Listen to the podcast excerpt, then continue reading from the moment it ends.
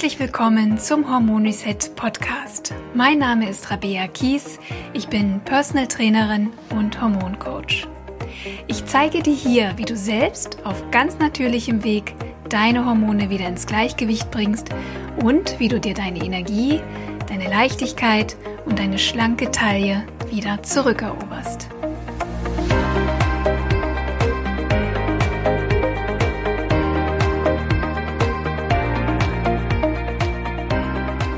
Herzlich willkommen zum Hormon Reset Podcast. Heute sprechen wir über das Thema NFP. NFP steht für natürliche Familienplanung und es ist eine moderne, sehr sichere, natürliche, hormonfreie Methode, mit der du ganz einfach lernen kannst, fruchtbare und unfruchtbare Phasen in deinem Zyklus zu unterscheiden. Das heißt, du kannst NFP sowohl dafür nutzen, natürlich hormonfrei zu verhüten, aber du kannst NFP auch sehr gut dazu nutzen, gezielt und natürlich schwanger zu werden. Ich habe mir heute Anne Schmuck als Expertin dazugeholt. Anne ist Beraterin für NFP, selbst seit 13 Jahren Anwenderin von NFP. Und ja, ich habe mit Anne über viele Themen gesprochen, über Weiblichkeit, über den Zyklus und selbstverständlich, wie du die NFP-Methode anwenden kannst. Ich wünsche dir jetzt ganz viel Spaß bei diesem Interview und wenn es dir gefallen hat, freue ich mich natürlich, wenn du mir bei Apple Podcasts eine 5-Sterne-Bewertung hinterlässt und vielleicht sogar eine kleine Rezension, wenn du das Gefühl hast, dieser Podcast oder andere Podcast-Episoden haben dir schon geholfen, deine Hormone besser zu verstehen und vielleicht auch schon erste Schritte in Richtung Hormonbalance zu unternehmen. Und jetzt starten wir mit dem Interview. Hallo, liebe Anne, schön, dass du heute bei mir zu Gast bist. Erzähl doch mal, wie bist du eigentlich zur Expertin für natürliche Familienplanung Schrägstrich NFP geworden? Hallo, liebe Rabea und hallo an alle, die zuhören. Vielen Dank für die Einladung. Ja, ähm, zur Expertin geworden und werde ich noch immer jeden Tag, würde ich sagen, durch die Frauen, mit denen ich arbeite und ähm, die vielen Zykluskurven, die ich mit ihnen, ähm, über die ich sie berate. Aber so ganz offiziell NFP-Beraterin geworden bin ich durch eine Ausbildung, die ich 2010 gemacht habe zur ähm, ja, zertifizierten Beraterin für NFP, also für natürliche Familienplanung. Das ist eine Methode, mit deren Hilfe Frauen selbst fruchtbare und unfruchtbare Phasen in ihrem Zyklus bestimmen können. Und ähm, ja, so eben genau wissen, wann sie fruchtbar sind, wann ihr Eisprung eintritt und eben wissen, wann sie verhüten müssen und wann auch nicht. Ähm, und ja, ich bin natürlich selber auch Anwenderin dieser Methode seit inzwischen fast 13 Jahren und habe damals gemerkt, als ich damit anfing, dass es eigentlich fast allen meinen Freundinnen so ging, dass sie sich auch interessiert haben für hormonfreie Alternativen zur Pille und ähm, mich, mich aber dann immer mehr gefragt haben, ob ich erzählen kann, wie diese Methode geht und so ein bisschen unsicher waren, weil es eben darüber wenig Informationen gab, auch bei Frauenärzten. Und ähm, ja, dann habe ich eben gemerkt, dass ich gerne mein Wissen noch untermauern möchte und fundierter beraten möchte und habe dann diese Ausbildung gemacht und helfe seitdem Frauen dabei, NFP als Methode überhaupt kennenzulernen und dann aber eben auch sicher anwenden zu lernen. Mhm. Was war denn für dich damals ein Beweggrund, eine andere Verhütungsmethode zu nutzen als die Pille? Also hast du selbst auch die Pille genommen? Ja, habe ich. Zum Glück aber nicht so lange, so ungefähr zwei Jahre. Ähm, und ich habe da einfach sehr schnell gemerkt, dass es mir nicht richtig gut geht damit. Ich hatte so einige Nebenwirkungen, die mir schon direkt während der Einnahme aufgefallen sind. Ich hatte mit der Stimmung stark zu kämpfen, also so depressive Verstimmungen ähm, und auch starken Libidoverlust. Und einige andere Nebenwirkungen sind mir dann erst aufgefallen, als ich sie abgesetzt hatte. Ähm, aber so das Gefühl, dass es für mich nicht die richtige Methode ist, hatte ich relativ schnell, weil es mir einfach ähm, ja unangenehm war, sie zu nehmen und eben vor allem diese psychischen Verstimmungen immer schlimmer wurden. Und dann habe ich mich entschlossen, sie abzusetzen und hatte damals zum Glück einen wirklich guten und sehr offenen Frauenarzt, der mich auf NFP aufmerksam gemacht hat und ähm, zum einen meine Nebenwirkungen ernst genommen hat, was leider auch äh, nicht immer der Fall ist, und zum anderen eben auch mit der Pille assoziiert hat. Das heißt also mir selber von sich aus gesagt hat, die Pille konnte die Ursache sein und ähm, ja, dann habe ich mich eben entschlossen, sie abzusetzen und auf NFP umzusteigen. Und tatsächlich sind nach dem Absetzen eben meine vorhandenen Nebenwirkungen verschwunden und mir auch noch einige andere Dinge bewusst geworden, die ich während der Einnahme überhaupt nicht gespürt habe, weil die sich so eingeschlichen haben. Ja, da hast du großes Glück gehabt, ne, dass dein Arzt dich da so unterstützt hat und vor allem dir auch Alternativen aufgezeigt hat. Denn das ist ja auch ein Manko, was tatsächlich viele Ärzte auch haben. Meistens ist es ja doch dann wieder die Pille, die immer wieder empfohlen wird oder andere hormonelle Verhütungsmethoden. Ähm, was glaubst du denn, warum ist eigentlich äh, diese natürliche Familienplanung bei den Ärzten, zumindest nach meiner Wahrnehmung, gar nicht so präsent? Warum wird die eigentlich gar nicht so häufig empfohlen? Ich glaube, das hat mehrere Ursachen. Und ähm, die, die Hauptursache oder eine der Hauptursachen ist meines Erachtens, dass sie sich einfach damit nicht auskennen, dass das kein Inhalt ihrer Ausbildung in der Regel ist, dass sie also während ihres Medizinstudiums in der Gynäkologie in der Regel nicht lernen, welche Alternativmethoden es gibt und die natürliche Familienplanung so gut wie gar nicht kennenlernen. Und ähm, zum anderen glaube ich, ist es auch einfach ein Problem quasi, was in unserem Gesundheitssystem angelegt ist, dass Ärzte ja in der Regel relativ wenig Zeit haben, um ihre um, um, um die Frauen wirklich gründlich zu beraten. Das heißt, die haben ein sehr eng getaktetes Zeitfenster und müssen dann eben ziemlich schnell ja eine Methode irgendwie vorschlagen und da ist die Pille oft das einfachste, weil jede Frau sie kennt, jede Frau ungefähr weiß, wie das funktioniert ähm, und dann ist so ein Rezept einfach auch leichter ausgestellt als ein ausführliches Beratungsgespräch, in der man irgendwie eine Methode erklärt, die den meisten Frauen unbekannt ist oder mit Vorurteilen besetzt ist.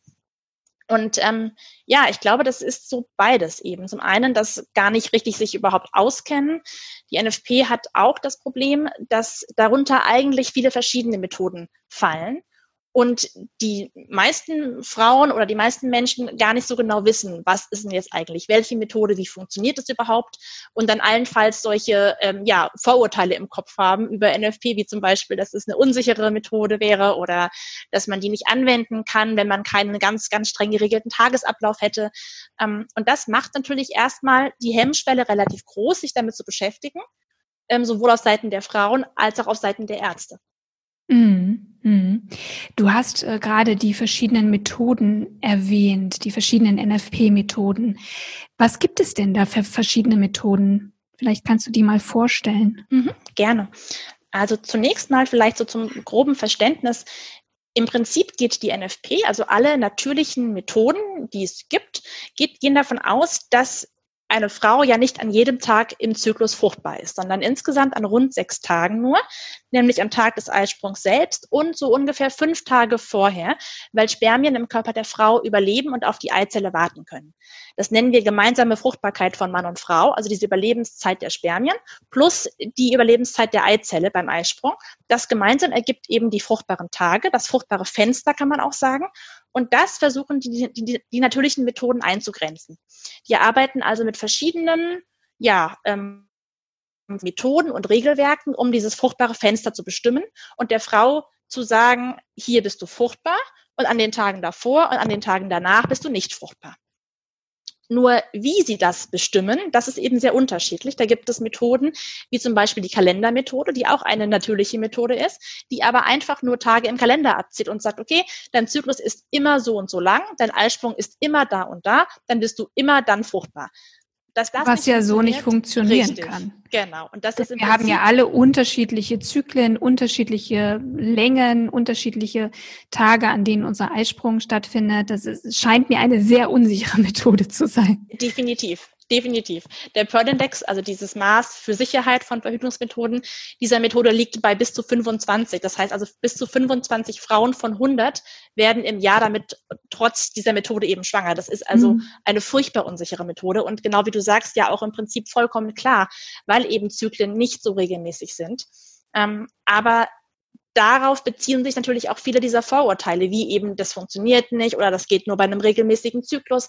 Das stimmt natürlich für diese Methode. Denn wenn mhm. überhaupt irgendeine Frau die Kalendermethode anwenden kann, dann eben eine mit einem sehr, sehr regelmäßigen Zyklus. Wobei selbst da wissen wir eben, dass rein statistisch gesehen ein bis zweimal im Jahr auch bei Frauen mit sehr regelmäßigen Zyklen eben Ausreißer dabei sind. Und schon hat man den Salat bei der mhm. Kalendermethode. Insofern, aber das ist im Prinzip eine der ältesten Methoden, die erkannt hat, dass es diese fruchtbaren Phasen gibt und dass nicht jeder Tag im Zyklus fruchtbar ist und versucht hat, dem sich irgendwie zu nähern. Also als ersten Ansatz war das schon eine ganz brauchbare Idee, eben zu sagen, okay, wir sind ja gar nicht jeden Tag überhaupt fruchtbar. Ja, und das muss ich auch nochmal vielleicht auch nochmal so betonen, weil ich eben es eigentlich grundsätzlich Wahnsinn finde, dass man tatsächlich wenn wir jetzt die Pille nehmen, jeden Tag ein hormonelles Medikament nehmen oder ein hormonell wirksames Medikament nehmen, obwohl wir ja eigentlich nur an sechs Tagen im Monat wirklich fruchtbar sind. Ähm, das steht meiner Meinung ja eigentlich gar nicht in einem Verhältnis. Ne? Also wir sind an sechs Tagen nur fruchtbar und nehmen aber quasi den ganzen Monat und tagtäglich ein Medikament ein. Also das, das, erschließt sich mir nicht. Absolut. Muss ich ganz ehrlich ja, sagen. Absolut. Ich hatte damals, während ich die Pille genommen habe, noch eine Fernbeziehung und hatte genau dieses Gefühl. Ich hatte also noch nicht mal jeden Tag überhaupt eine Verhütung nötig, sondern wir haben uns ja. eben alle zwei Wochen oder so überhaupt nur gesehen. Also im Endeffekt habe ich an so wenigen Tagen im Monat überhaupt den Schutz gebraucht und habe aber jeden Tag eben diese Pille eingenommen. Das ähm, ging mir genauso. Das war einfach vom Gefühl her kein verhältnismäßiges Vorgehen für mich. Mhm. Genau. Und ähm, ja, dann gibt es äh, oder gibt und gab es auch so in der historischen Entwicklung andere Methoden, die dann noch näher versucht haben zu schauen und eben diesem individuellen, was jeder Zyklus hat, mehr Rechnung zu tragen. Also zu sagen, gut, einfach nur Tage im Kalender abzählen, das kann nicht funktionieren. Wir müssen die Frau als, an sich angucken, also ihren individuellen Zyklus berücksichtigen und die dann versucht haben, mehr anhand der konkreten Körperzeichen der einzelnen Frau abzulesen und daraus eben die Fruchtbarkeit abzuleiten. Denn im Prinzip kann man sich einfach vorstellen, dass diese hormonellen Vorgänge im Körper, also dass die Eireifung stattfindet, irgendwann ein Ei springt, danach der Körper in der Gelbkörperphase sich befindet, dass diese Vorgänge zwar unsichtbar im Körper passieren, aber starke Auswirkungen auf bestimmte Körperzeichen haben, die wiederum sichtbar sind. Das heißt also, Frauen, die gelernt haben, auf diese Körperzeichen zu achten, können durch Beobachtung von diesen Körperzeichen eben Rückschlüsse ziehen auf ihre Fruchtbarkeit. Die können quasi ablesen anhand ihrer Körperzeichen, was in ihrem Körper an hormonellen Vorgängen passiert und ob sie gerade fruchtbar sind oder nicht. Und diese Körperzeichen sind in erster Linie der Zervixschleim, der sich verändert und die Körpertemperatur. Ähm, und da gab es dann eben Methoden, die versucht haben, mit diesen Körperzeichen zu arbeiten. Es gibt also die Zervixschleimmethode und die Temperaturmethode. Ähm, auch die haben so ihre Schwachstellen. Und dann gibt es in den, oder gab es in den 80er Jahren den Versuch, diese beiden Dinge zu kombinieren, also Zervixschleim und Temperatur, und daraus die symptothermale Methode zu entwickeln. Und das ist die Methode, für die ich heute Beraterin bin und die eben ähm, auch die sicherste all dieser natürlichen Methoden ist, die also eine sehr, sehr hohe Sicherheit hat, vergleichbar mit der Pille tatsächlich und die aber aufgrund dieser Kombination von zwei verschiedenen Körperzeichen auch anwendbar ist für, für die einzelne Frau, weil eben ähm, diese beiden Körperzeichen sich gegenseitig absichern und dadurch in ihren einzelnen Auswertungen nicht mehr ein ganz so strenges Regelwerk brauchen. Wie, wie bei der Temperaturmethode zum Beispiel, die sehr, sehr streng ist und daher für viele Frauen einfach gar nicht anwendbar, obwohl sie an sich sicher wäre, aber eben nicht praktikabel. Und die symptothermale Methode, also die Kombination von Zervixschleim und Temperatur, die hebt eben diese Schwierigkeit auf und macht eine anwendbare, praxisnahe Methode, die sehr, sehr sicher ist. Jetzt haben wir ja schon fast so ein bisschen mit Vorurteilen aufgeräumt, weil du ja auch beschreibst, dass beispielsweise die symptothermale Methode eigentlich genauso eine hohe Sicherheit hat wie die Pille. Denn ein Vorurteil, was eben viele Frauen haben, das hast du auch schon erwähnt, ist, es ist nicht sicher genug. Ähm, welche zwei Vorurteile würdest du denn noch so sehen, die Frauen oder auch Ärzte haben ähm, bezüglich NFP? Mhm.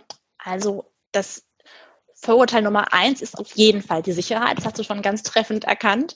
Ähm, daneben begegnet mir noch oft der Gedanke, dass man dafür, dass Frau dafür einen sehr regelmäßigen Zyklus haben muss, dass sie also ähm, und auch einen regelmäßigen Tagesablauf, dass sie also immer zur gleichen Zeit schlafen gehen und aufstehen und Temperatur messen müsste ähm, und man sich eigentlich keine ähm, ja keine, also kein Leben letztlich erlauben dürfte. Also nichts, was das Leben eben auch ausmacht, keine Partys, keine, ähm, kein spätes ins Bett gehen, kein Ausschlafen, was auch immer. Also dass man das alles ähm, im Prinzip nicht haben kann, um NFP anzuwenden. Das ist so das zweite Vorurteil, was mir begegnet. Was ja auch so wäre, wenn man jetzt ausschließlich, meinetwegen die Kalendermethode anwenden würde oder ausschließlich die Temperaturmethode, ne?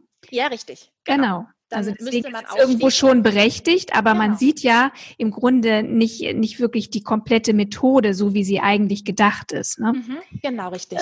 Ja. Und das Dritte, würde ich tatsächlich sagen, ist, ähm, dass es so schwer wäre zu lernen. Und das finde ich eigentlich total schade, weil ich immer wieder erlebe, was für ein großer Mehrwert NFP für Frauen ist. Nicht nur die zur Verhütung, sondern auch so ganz grundsätzlich seinen eigenen Zyklus kennenzulernen. Das ist was total Schönes und Wertvolles.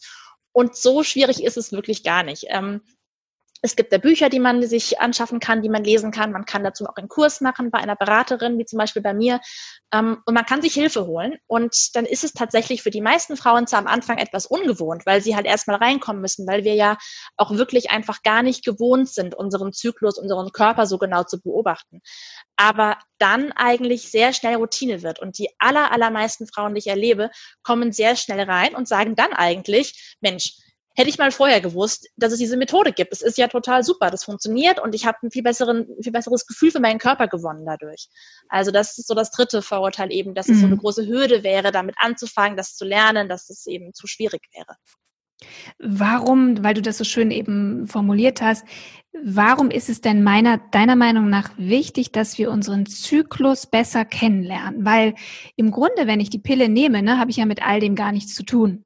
Ne, das ist dann reguliert von außen. Ich muss mich damit nicht beschäftigen. Vielleicht sogar eben nicht mal eine Periode haben. Ne? Hab keine genau. Probleme damit. Äh, was ist denn für dich äh, da der, der Vorteil oder der Benefit, sich noch mehr mit dem eigenen Zyklus auseinanderzusetzen? Wo soll ich anfangen? Lass dir Zeit.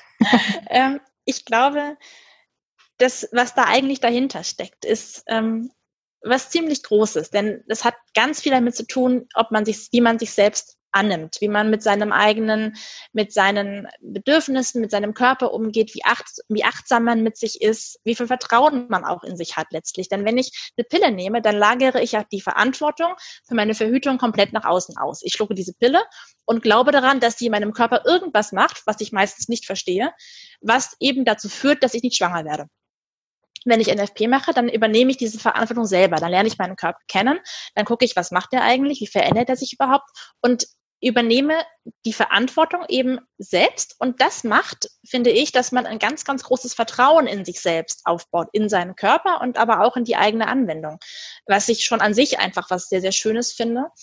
Ähm, und zum anderen sind aber auch diese Zyklusphasen, die wir im natürlichen Zyklus haben, also der nicht durch die Pille ähm, reguliert ist, sind ähm, ja sehr unterschiedlich und haben sehr verschiedene Qualitäten, die aber, wenn ich sie verstehe, tatsächlich dazu führen kann, dass ich in viel ausgeglicheneres, harmonischeres Leben führe, weil ich nämlich die verschiedenen Qualitäten dieser Zyklusphasen dann kenne und nutzen kann für mich. Ja, ich weiß zum Beispiel, dass ich in den Tagen vor dem Eisprung bis zum Eisprung total energiegeladen bin. Da habe ich Power für 10. Da kann ich neue Projekte anfangen. Da kann ich auch viel mehr machen als sonst. Da bin ich einfach kreativer, komme auf bessere Ideen und bin auch einfach viel schneller in meinen Aufgaben. Während ich nach dem Eisprung in der Zeit vor der Periode irgendwann so einen Moment habe, wo ich mehr Rückzug und mehr Ruhe für mich brauche, mehr reflektiere, mir Dinge mehr bewusst werden, die vielleicht nicht gut laufen, die ich gerne anders hätte ähm, und mir viel mehr Auszeiten und Ruhe eigentlich einräumen muss, um eben zu reflektieren und zu schauen, abzuwägen, womit, womit ich zufrieden bin und womit vielleicht nicht so. Und wenn ich das berücksichtige, dann bin ich ähm, unterm Strich viel mehr bei mir und habe quasi ja hinterher eigentlich einen viel produktiveren Monat erlebt, als wenn ich von, von, mir selber verlange, jeden Tag das Gleiche zu leisten. Denn das kann ich einfach nicht. Und das führt zu Selbstzweifeln, zu Unzufriedenheit, wenn ich da eben drüber gehe und immer sage, ja, aber es muss aber jetzt und so.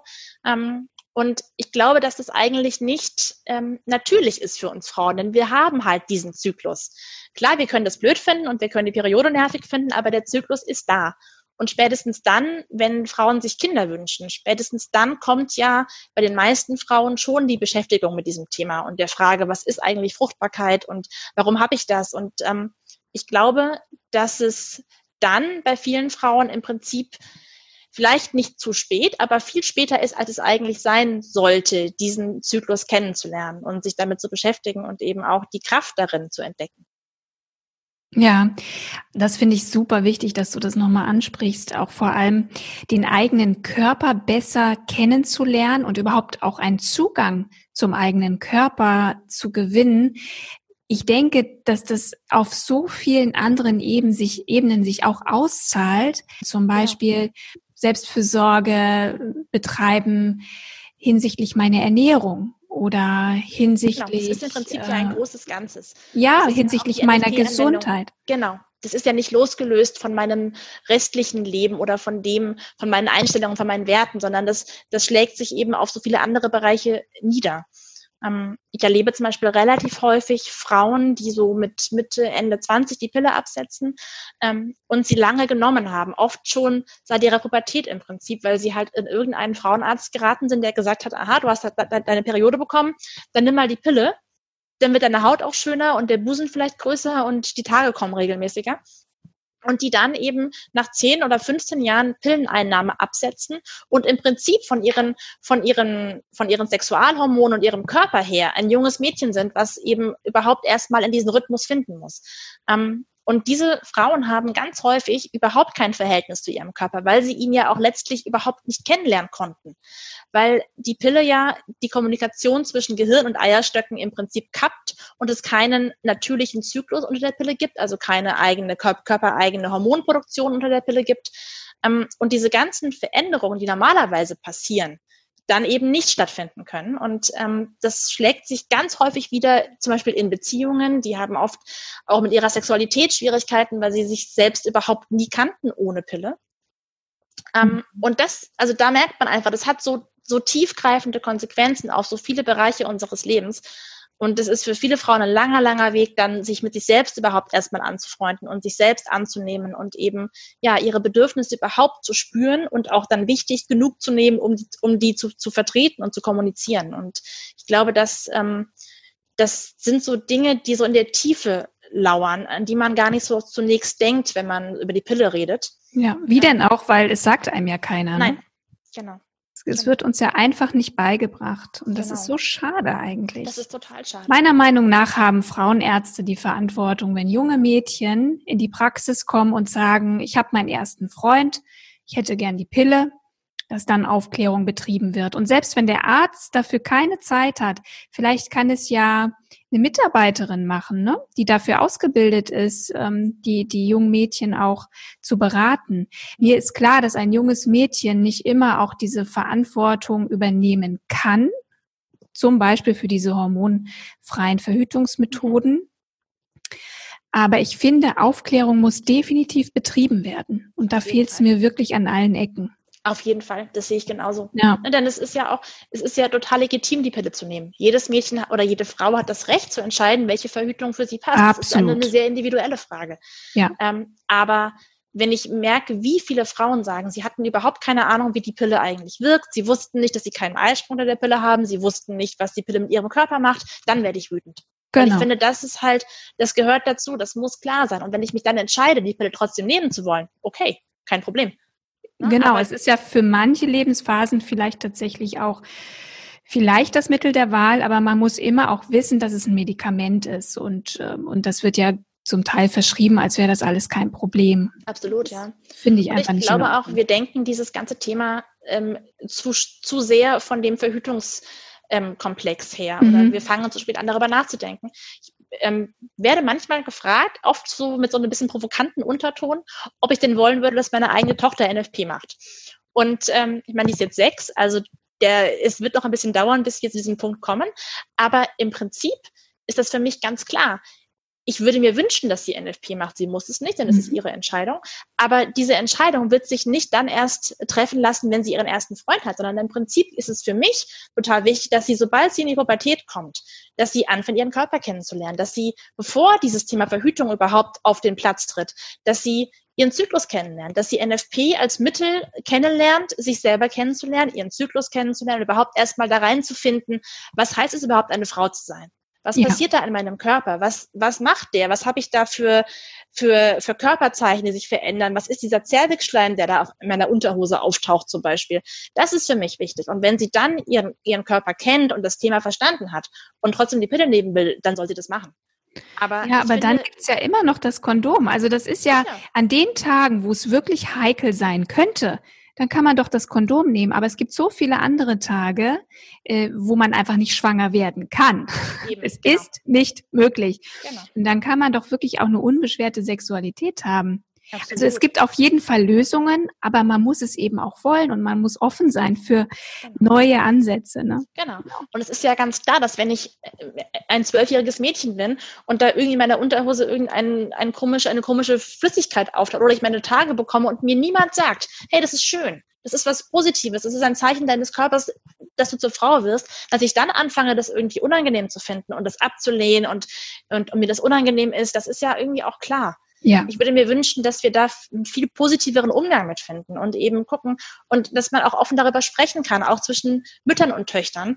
Ähm, was ist denn zum Beispiel, wenn ich Schmerzen habe? Das ist ja auch so ein, so ein ganz häufiger Punkt, dass Frauen Menstruationsschmerzen haben und entweder da so rübergehen und sagen, naja, das muss ich halt aushalten. Ähm, oder dann eben die Pille verschrieben bekommen, um diese Schmerzen in den Griff zu kriegen. Beides ist der vollkommen falsche Weg in meinen Augen. Denn auch, denn auch Menstruationsschmerzen sind nicht normal. Es ist klar, es ist eine Zeit, in der der Körper sich erneuert, in der die Gebärmutterschleimhaut abgestoßen wird. Das kann auch mal ein bisschen zwicken, aber richtig starke Schmerzen, dass ich im Prinzip nicht in die Schule oder zur Arbeit gehen kann, sind nicht normal und sind ein Zeichen des Körpers, dass irgendwas nicht im Gleichgewicht ist, was ich halt als Chance sehen kann, um die Ursachen rauszufinden und dagegen anzugehen oder wo ich einfach was draufklatschen kann wie die Pille zum Beispiel, die diese Schmerzen vielleicht ausschaltet, die aber nicht an die eigentlichen Ursachen geht. Und mhm. das denke ich tatsächlich, das wäre so eine Chance eben, gerade bei jungen Mädchen, mal zu gucken, okay, was ist denn in meinem Körper überhaupt los? Wo, woher kommen denn die Schmerzen? Was kann ich dagegen tun, was vielleicht nicht gleich ein Medikament wird, was ich dann täglich einnehme und was eine ganze Reihe von Nebenwirkungen hat? Ja, und da gibt es ja inzwischen auch schon wirklich viele gute Ressourcen, sowohl Blogs als auch Bücher, wo man sich wirklich auch mal ähm, ja belesen kann ne? und schauen kann, was ist da mit mir los, wie kann ich meine Periode natürlich auch in die Balance bringen, ohne dass ich jetzt starke Beschwerden habe. Da habe ich natürlich hier im Podcast auch schon einiges zu diesem Thema gemacht. Genau. Liebe Anne, also, jetzt hast du schon die ganze Zeit über Cervixschleim gesprochen. Und es wird, glaube ich, echt Zeit, dass wir mal aufklären, was ist das eigentlich? Denn ich bin ganz ehrlich, also ich habe mit diesem, mit diesem Begriff jahrelang, also ich habe den nie gehört. Erst als ich angefangen habe, mich mit dem Thema Hormone zu beschäftigen, kam irgendwann auch der Begriff Cervixschleim, aber habe ich vorher nie gehört. Es ist eine ganz wichtige Methode innerhalb der symptothermalen Methode. Mhm. Deswegen lass uns doch bitte einmal klären, was ist das und welche anderen Parameter ähm, sind Bestandteil der symptothermalen Methode, um eben zu erkennen, wann sind meine fruchtbaren Tage, wann muss ich verhüten. Lass uns da mal jetzt einsteigen. Gerne. Also der Zervixschleim ist letztlich der Grund dafür, warum wir alle auf der Welt sind. Denn der Zervixschleim sorgt dafür, dass Spermien eben im Körper der Frau überleben können. Ohne Zervixschleim ist das nicht möglich. Das Milieu in der Scheide ist ja eher sauer und für die Spermien unwirtlich an den unfruchtbaren Tagen. Das heißt, die gehen im Zervixschleim sehr, sehr, ohne Zervixschleim in der Scheide sehr schnell zugrunde. Die brauchen diesen Zervixschleim. Das ist ein Sekret, der im Gebärmutterhals in so kleinen Vertiefungen gebildet wird im Körper der Frau. Und je näher der Eisprung rückt, also während in den Eierstöcken die Eibläschen reifen und sich auf den Eisprung vorbereiten, währenddessen wird dieser Zervixschleim immer flüssiger und löst sich. Das ist im Prinzip ein cleveres, ein cleverer Mechanismus der Natur, dass wir in unserem Körper am Eingang zur Gebärmutter eben eine Barriere haben aus Zervixschleim, die dafür sorgt, dass keine Spermien und auch keine Keime und Bakterien eindringen können. Das ist also ein Verschluss im Prinzip vom, äh, am Eingang zur Gebärmutter. Die Scheide ist ja offen, also da ist ja keine, also ne, keine Tür davor. Wir können die nicht richtig zumachen, wie den Mund zum Beispiel. Das heißt also, da ist im Prinzip immer ein, ein Zugang für Bakterien und der Zervixschleim, der dichtet an der Gebärmutter, am, am Gebärmutterhals diesen Eingang ab und verschließt den. Wenn aber jetzt die Frau fruchtbar ist, also ihr Eisprung bevorsteht, dann wird der flüssig und fängt an, die Scheide runterzulaufen und kann dann in der Unterwäsche oder am Toilettenpapier auch bemerkt werden. Das ist also so ein, ja, so ein milchiges, cremiges Sekret, was sich da eben bildet und was runterläuft und was den Sinn und Zweck hat, zum einen den Eingang aufzumachen, damit die Spermien, wenn ein Ei springt, überhaupt auch zur Eizelle kommen können und zum anderen eben durch Zucker, der da eingelagert ist, den Spermien Nahrung zu bieten. Das heißt also, die können in diesem Zervixschleim dann eben bis zu fünf Tagen überleben und auf die Eizelle warten. Und logischerweise, wenn ich die Pille nehme, gibt mhm. es ja diesen Zervixschleim nicht, ne? Ja, genau, da gibt genau. es den nicht. Deswegen haben Frauen, die die Pille nehmen, eben dann auch nichts in der Unterwäsche oder können das feststellen. Ne? Genau. Das, und das ist manchmal eben auch, wenn Frauen dann die Pille absetzen, für die irgendwie so ganz merkwürdig, was ist das da eigentlich in meiner Unterhose? Absolut, die denken, ist aber sie haben einen Pilz oder irgendwas genau. Unnatürliches, genau. Das ist aber ganz, ganz normal. Das ist ganz normal und das ist auch nicht eklig oder irgendwie komisch, weil das ist eben im Prinzip, es ist halt einfach eine Körperflüssigkeit, so wie Speichel oder Sperma. Ähm, und ähm, die gehört zu uns. Und wenn man eben es schafft, sich darauf einzulassen und den so ein bisschen auch mal zu beobachten, diesen Zervixschleim, dann erkennt man daran ganz, ganz große Unterschiede. Und da kann man eben an diesem Zervixschleim allein schon erkennen, hm, ist mein Eisprung noch weit weg oder, oder ist der vielleicht schon ganz kurz bevorstehend. Mhm. Woran erkenne ich, dass der Eisprung vielleicht gerade stattfindet oder ich kurz davor bin? Was ist da so ein Anzeichen? Wie kann ich das untersuchen? Mhm. Ich habe ja gesagt, dass der normalerweise eben den Muttermund verschließt, also eben als festen Schleimpfropf quasi da ähm, den Eingang dicht macht. Und genau so sieht der eben auch aus, wenn ich noch nicht fruchtbar bin. Dann ist der, wenn ich ihn überhaupt bemerke, dann ist er dicklich, cremig, relativ fest in seiner Konsistenz und weißlich.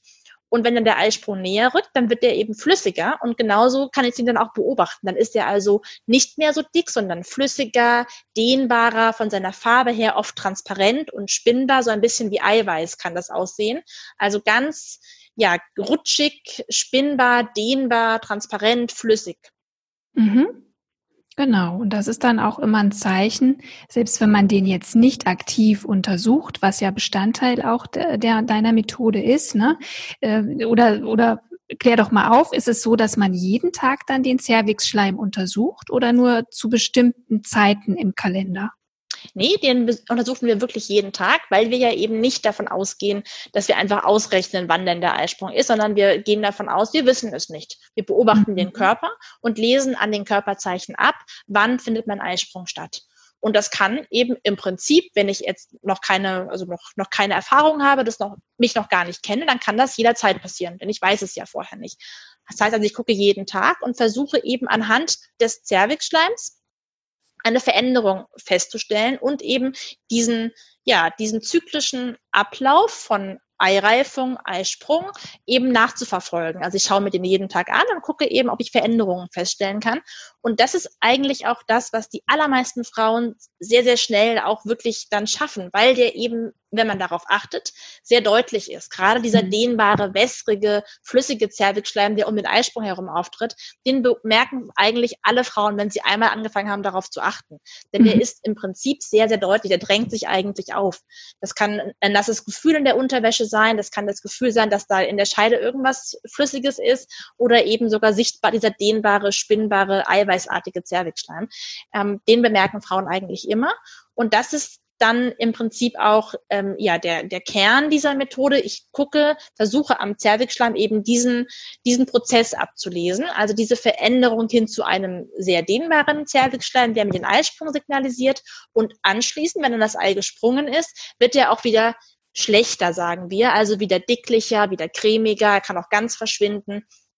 Und diesen Verlauf, also von einem festeren Zustand zum flüssigen und wieder zurück zum festeren, den versuchen wir eben abzulesen. Mhm. Ja, ja, das ist so die, die eine Maßnahme, ne? Und dann kombinierst du das ja noch mit der Temperaturmethode. Genau. genau. Erzähl mal, wie geht das? Die Temperatur, die Körpertemperatur ist deswegen so wichtig, weil die letztlich dann den Eisprung tatsächlich hieb- und stichfest beweist. Also der Zervixschleim verändert sich eben im Prinzip vor allem vor dem Eisprung. Der zeigt also die Eireifung an. Wenn ich dann aber eine Eizelle habe, die sprungreif ist und die dann auch wirklich springt, dann kann ich das hinterher daran erkennen, dass meine Körpertemperatur ansteigt. Also dass der ähm, Hintergrund ist im Prinzip, dass nach dem Eisprung Progesteron produziert wird.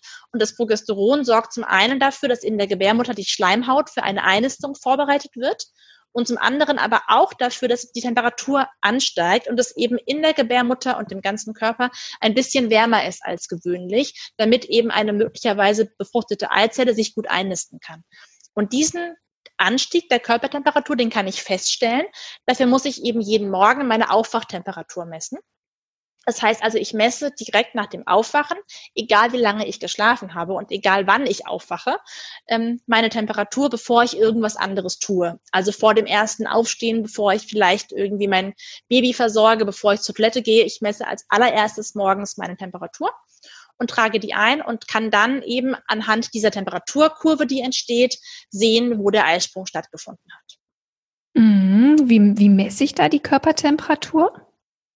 Das funktioniert im Prinzip wie normales Fiebermessen, mit dem Unterschied, dass es nur drei Messorte gibt, an denen das sicher genug und genau genug geht, nämlich im Mund, in der Scheide oder im After. An diesen drei Orten kann ich messen. Also im Ohr zum Beispiel ist zu ungenau für unsere Zwecke. Mhm. Ähm, aber ansonsten mit einem ganz normalen Thermometer. Es kann ein analoges sein, was also so eine Messskala hat, die man ablesen kann, oder ein digitales. Ähm, es muss zwei Nachkommastellen haben. Das ist relativ wichtig, denn nur dann haben wir wirklich die Temperatur genau genug ermittelt.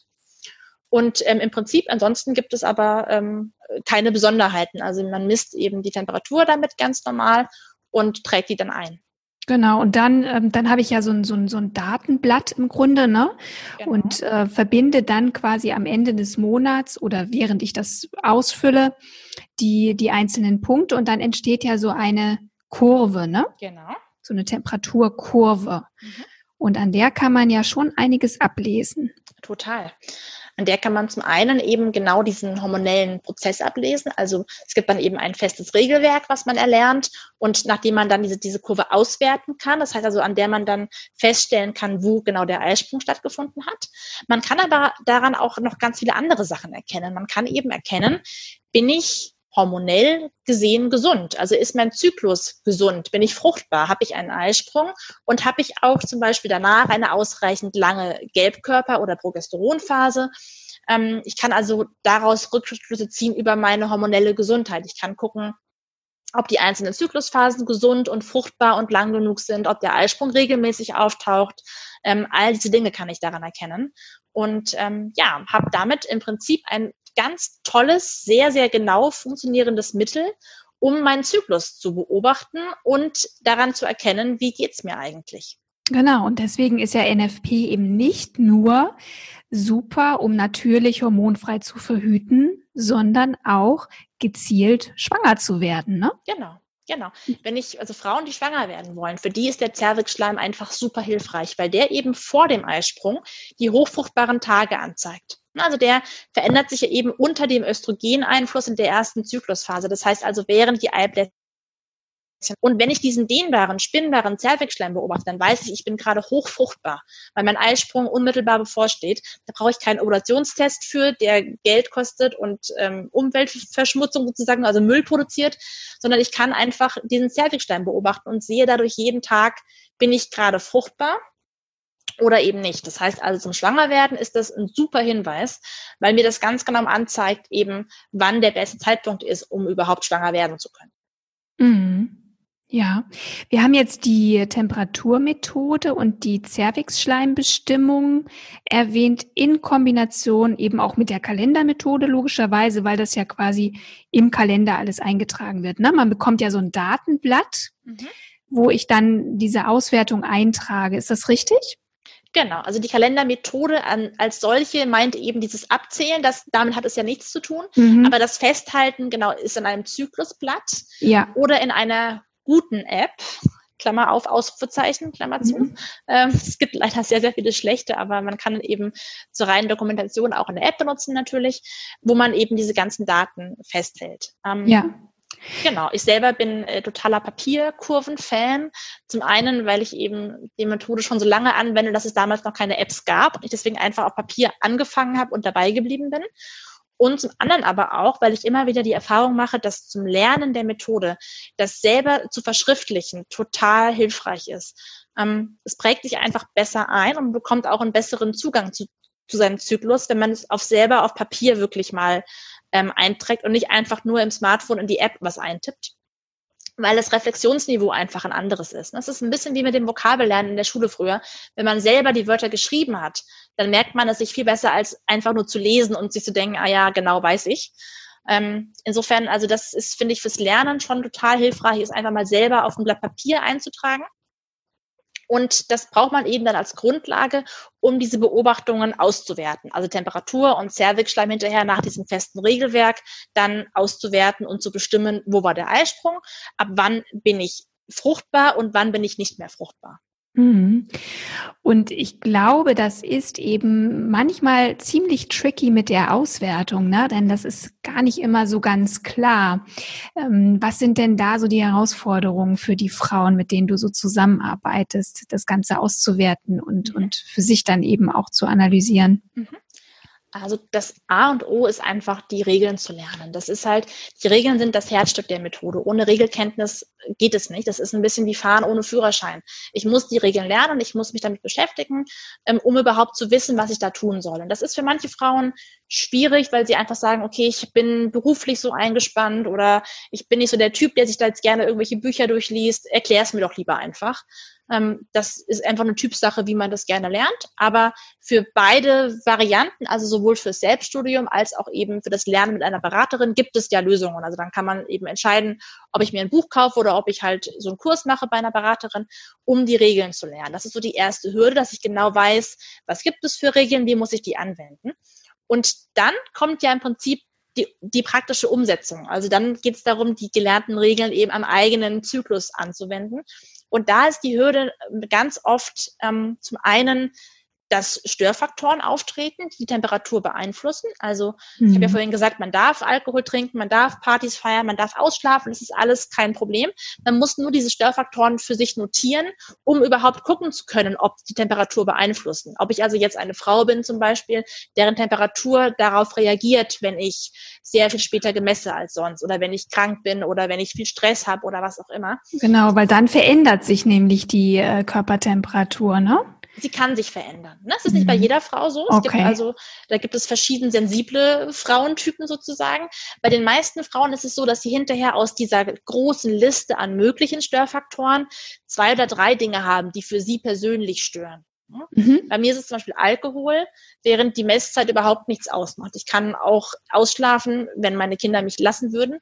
Ähm, das würde überhaupt nichts ausmachen. Also das ist bei mir so, stört bei mir nicht. Es gibt aber auch Frauen, die reagieren eben empfindlich darauf, wenn sie statt um sieben um acht messen. Ah, so, ja. das, ähm, mhm. das muss man ausprobieren. Da muss man einfach am Anfang genau mitverfolgen, wann habe ich gemessen und sind irgendwelche Dinge passiert, die meine Temperatur stören könnten. Habe ich also schlecht geschlafen oder war ich spät im Bett ähm, oder was auch immer. Und dann das schreibt man sich also auf und guckt dann genau die Kurve an und hat dann ein gutes Auge drauf zu gucken, ob sich die Temperaturwerte eben verändern. Und wenn das der Fall ist, dann kann man diese Werte ausklammern. Das heißt, die Werte werden dann einfach aus der Kurve im Prinzip rausgeschmissen und nicht für die Auswertung berücksichtigt. Da muss man aber einfach ein bisschen Zeit für ähm, investieren, um eben diese Störfaktoren kennenzulernen und zu gucken, was überhaupt für die einzelne Frau eine Rolle spielt. Mhm. Ja, es ist ja eigentlich wie bei allem im Leben. Alles, was ich neu lerne, ist erstmal irgendwie oder wirkt erstmal kompliziert und aufwendig. Aber ähm, das ist ja einfach immer ein Prozess und ich gewöhne mich ja auch daran und ich glaube, das wird dann wahrscheinlich irgendwann wirklich wie Zähne putzen, ne? dass man da absolut. gar nicht mehr drüber nachdenkt. Genau, absolut. Und mein Wunsch als Beraterin ist im Prinzip genau dieses komplizierte und erstmal irgendwie schwierig erscheinende abzunehmen und es leicht zu machen. Weil es ist eigentlich gar nicht so schwer, wenn man jemanden hat, der es einem erklärt und wenn man auch es schafft, das als was ganz Schönes, Spannendes zu begreifen. Ich finde, das eigentlich ist für mich das Schönste, wenn ich merke, die Frau, mit der ich gerade arbeite, die hat total Lust. Die merkt, die merkt, hey, das ist spannend, meinen Körper zu äh, kennenzulernen und es ist auch spannend zu gucken, ob meine Temperatur sich verändert, wenn ich Wein zum Abendessen getrunken habe oder wenn ich schlecht schlafe oder so. Das ähm, ist dann oft irgendwann für die Frauen überhaupt nicht mehr kompliziert, sondern eher was ganz Spannendes, Faszinierendes, was sie, ähm, ja, was ihnen ermöglicht, ihren Körper und ihren Zyklus ganz neu kennenzulernen. Ja, sehe ich genauso. Ich finde das auch unglaublich spannend. Was denkst du denn, wie lange braucht eine Frau, um das wirklich auch gut zu lernen und ganz entspannt für sich umzusetzen? Wir empfehlen normalerweise so die ersten drei Zyklen als Lernphase zu sehen. Also wirklich so drei Zyklen mal einfach abzuwarten, das alles die Regeln anwenden zu lernen, die Störfaktoren kennen, ähm, bevor sie sich dann ganz sicher ist oder auch die unfruchtbaren Tage dann nutzt und ohne Verhütung Sex hat. Ähm, das ist aber sehr individuell. Ich habe auch manchmal Paare oder Frauen in meinen Kursen, die im ersten Zyklus gleich sagen, so, ich habe das verstanden und ähm, wir gucken ja dann eben auch die Kurven zusammen an und ich gebe mein Feedback dazu und so. Und wenn die dann gehört haben, dass ich die, die Auswertung äh, absegne quasi, dann im fangen die im ersten Zyklus schon an, die Methode anzuwenden und auch die unfruchtbaren Tage zu nutzen.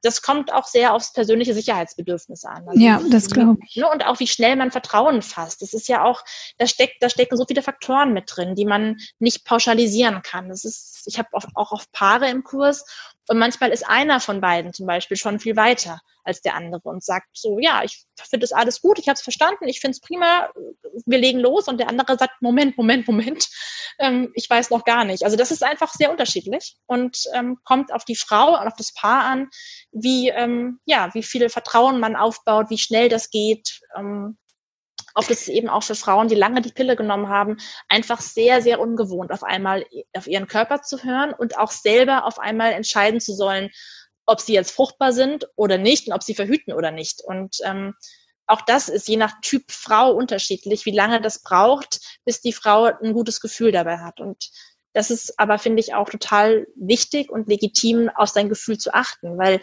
Verhütung ist eben individuell und das Gefühl muss passen. Ne, die beste Methode bringt mir ja nichts, wenn ich immer irgendwie Angst habe und mich unsicher fühle und im Hinterkopf habe, ich könnte schwanger werden, dann ähm, hilft es nichts. Also da ist so ein gewisses Maß auch an sich einlassen können dabei, was man einfach auch braucht und was manchmal aber auch, auch erst wachsen muss. Insofern sind so drei Zyklen bei den meisten Frauen eine ganz gute Grundlage. Mhm. Ja, der Körper spricht halt eine ganz eindeutige Sprache. Okay. Ähm, die Zeichen, die der Körper uns sendet, sind so eindeutig. Aber wie du schon sagtest, das ist ja auch das Schöne an der Methode. Ich lerne wieder Vertrauen in meinen Körper. Ne? Ich, ich lerne mit dem zu kommunizieren und das finde ich ist eine total tolle Qualität. Total. Total. Mhm. Ich habe das ganz deutlich gemerkt äh, bei meinen Geburten. Ich habe also zwei Kinder auch mit NFP geplant, ähm, also die Methode zweimal genutzt, um schwanger zu werden und ähm, hatte bei beiden Entbindungen auch ähm, das Gefühl, dass ich überhaupt keine Angst hatte vor den Geburten, sondern mit einem riesengroßen Vertrauen in meinen Körper in diese Geburten gegangen bin. Also ich merke einfach im Alltag an so vielen Stellen, dass dieses Körperbewusstsein, Körpergefühl und das große Vertrauen eben in mich, dass mich das so, so trägt eben in ganz vielen mhm. Situationen, die gar nichts mit Verhütung zu tun haben, sondern einfach so mein, mein Leben betreffen. Mhm. Und ähm, das ist ähm, ja gerade, weil ich eben auch oft von jungen Mädchen oder von jungen Frauen höre, die ja, solche Komplexe haben, wegen ihrer Brüste, wegen ähm, ja, ihren Geschlechtsorganen, wegen ihrer Figur. Also ich glaube einfach, dass dieses Vertrauen und das Annehmen des eigenen Körpers was so Wertvolles ist, ganz unabhängig von Kinderwunsch, Verhütung, was auch immer, dass das so was ist, was Grundsätzliches, was wir haben sollten, was ich einfach jeder Frau wünsche. Mhm. Und ähm, ja, das finde ich ist der große Mehrwert oder der große, das ganz, der ganz große Wert, den NFP für mich persönlich hat. Absolut. Du sag mal, habe ich dich vorhin richtig verstanden? Du hast auch Paare ja, in der Beratung. Das heißt, ja. es gibt Männer, die sich für dieses Thema interessieren. Ja, und immer Oder mehr. werden die gezwungen von ihren nein, Frauen? Nein, nein, also manchmal vielleicht. nein, aber es sind, werden auch immer mehr. Und das finde ich auch total schön. Ähm, und man denkt es nicht, aber die Männer sind oft total interessiert und total offen auch dafür, eben den Zyklus ihrer Partnerin besser kennenzulernen. Die sagen dann, das ist ja total spannend. Also die sind, und das finde ich auch ganz äh, spannend, selber zu beobachten, weil ich auch glaube, dass es für Beziehungen einen großen Mehrwert hat, ähm, sich der eigenen Fruchtbarkeit bewusst zu werden. Zum einen eben, weil man auch, auch als Paar nochmal anders ins Gespräch kommt, denn man hat ja unter der Pille im Prinzip überhaupt keine Not, sich da irgendwie Gedanken drüber zu machen. Die Verhütung ist einfach sichergestellt. Bei NFP habe ich auf einmal fruchtbare und unfruchtbare Phasen, muss ja irgendwie entscheiden, was mache ich an den fruchtbaren Tagen? Was mache ich dann? Was machen wir als Paar dann? Verhüten wir dann mit mhm. Kondomen zum Beispiel oder haben wir keinen Sex oder was auch immer? Das ist ja was, worüber man sprechen muss, wo man auch ja, die Chance hat, kreativ zu werden und sich zu überlegen, wie gehe ich damit um. Das ist für viele Paare auch so für ihr Sexualleben eine Chance, ähm, und es ist aber auch, finde ich, ein Mehrwert für die Beziehung, wenn die Frau es schafft, ihren Zyklus kennenzulernen und auch zu kommunizieren, was brauche ich in welcher Zyklusphase. Ich habe ganz lange tatsächlich immer so vor meiner Periode eben das, das Thema gehabt, dass ich eigentlich Rückzug und Ruhe wollte, es aber nicht kommunizieren konnte und dann ja richtig sauer irgendwann auf meinen Mann war, wenn er das nicht so kapiert hat und mich dann ja nicht in Ruhe gelassen hat, bis ich es irgendwann kommunizieren konnte. Und seitdem ist es viel, viel einfacher, auch für ihn, weil er halt genau weiß, okay, ich habe jetzt halt zwei, drei Tage, da möchte ich, wenn es irgendwie geht, meine Ruhe haben können.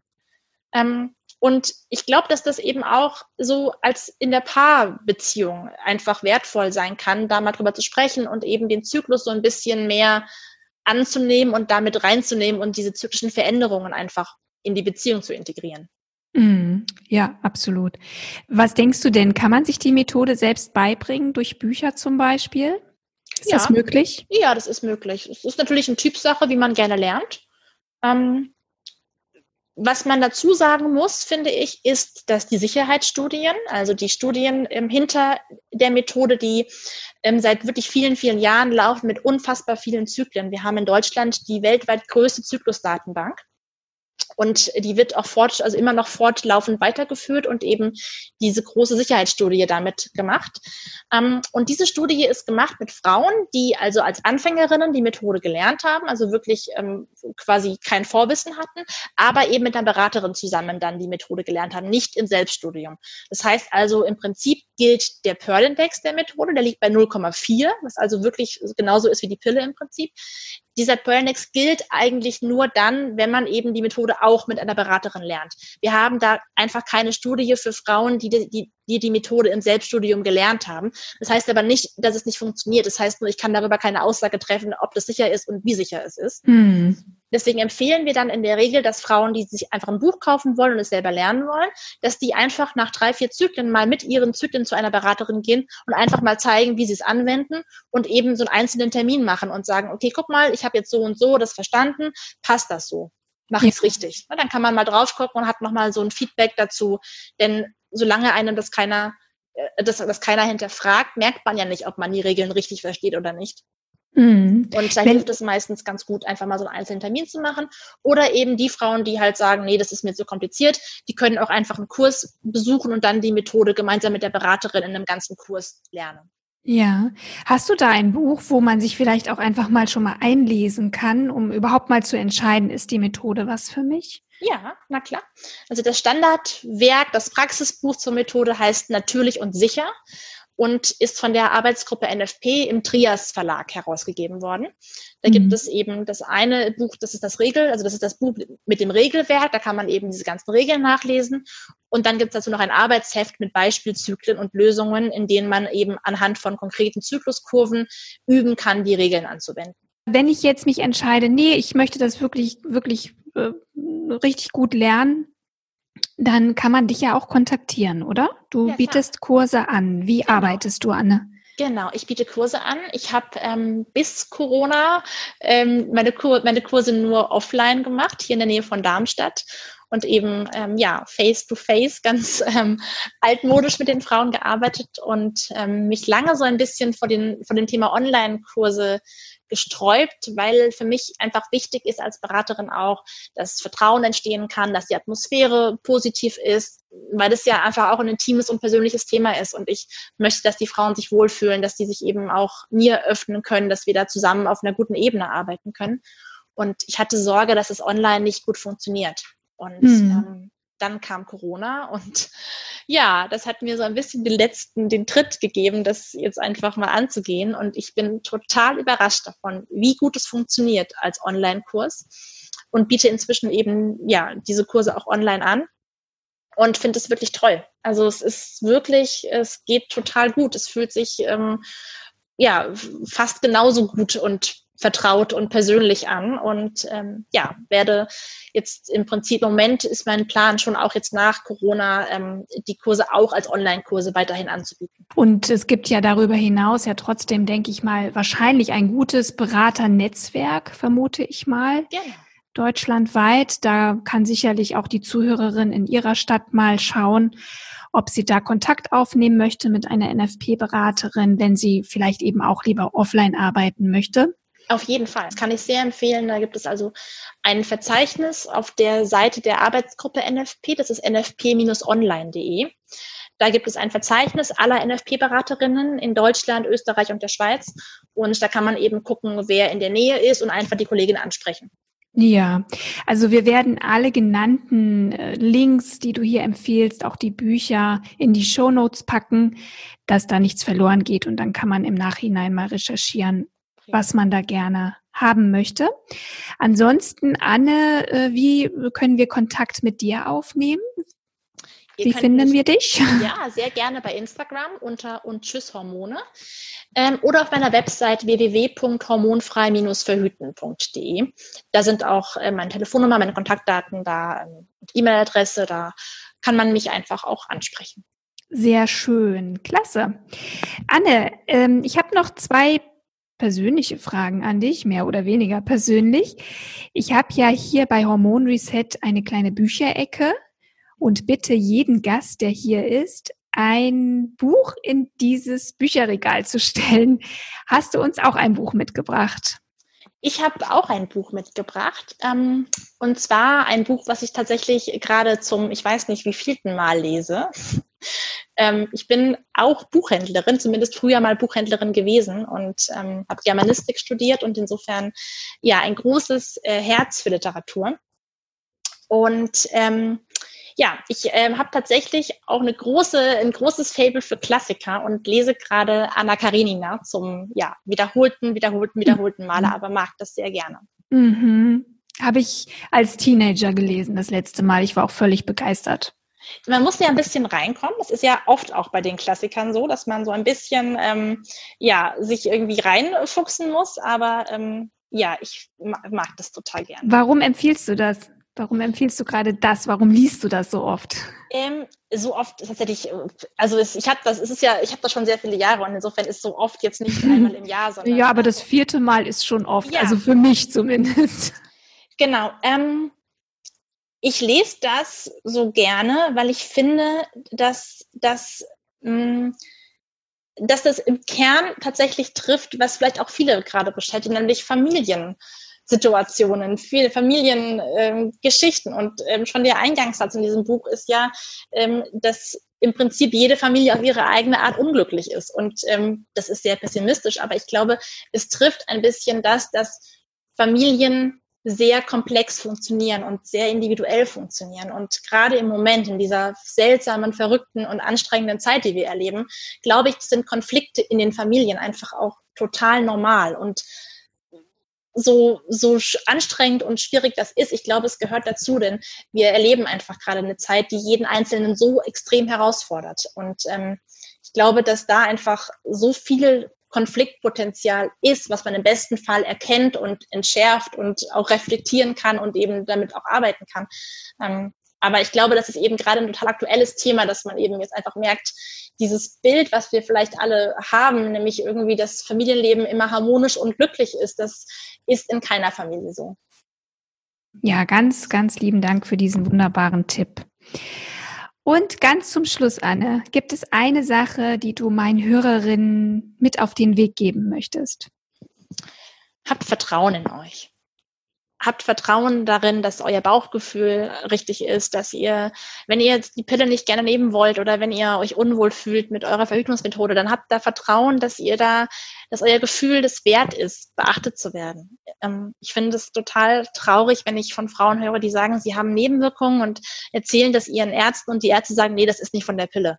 Ähm, und das überhaupt nicht ernst nehmen oder überhaupt nicht zum Anlass nehmen, da eben über Alternativen zu sprechen. Und ähm, es ist meiner Meinung nach leider so, dass wir sehr viel Eigenverantwortung übernehmen müssen, wenn es um Gesundheit geht, weil eben ja, ich weiß nicht. Ich glaube auch, weil halt die wenigsten Ärzte ganzheitlich arbeiten und jeder so sein eigenes Fachgebiet hat und da seinen kleinen Ausschnitt sieht und ähm, nicht gut das, den Körper und die Gesundheit als Ganzes betrachtet wird. Und ähm, ich glaube, wenn wir das wollen, dann müssen wir tatsächlich Eigenverantwortung übernehmen und selber anfangen, da zu recherchieren, uns umzugucken, uns zu informieren. Und ähm, dafür ist der Beginn und der Start, finde ich, Vertrauen in das eigene Bauchgefühl. Ganz lieben Dank, Anne. Vielen Dank, dass du da warst. Mach's gut. Sehr gerne. Tschüss. Tschüss.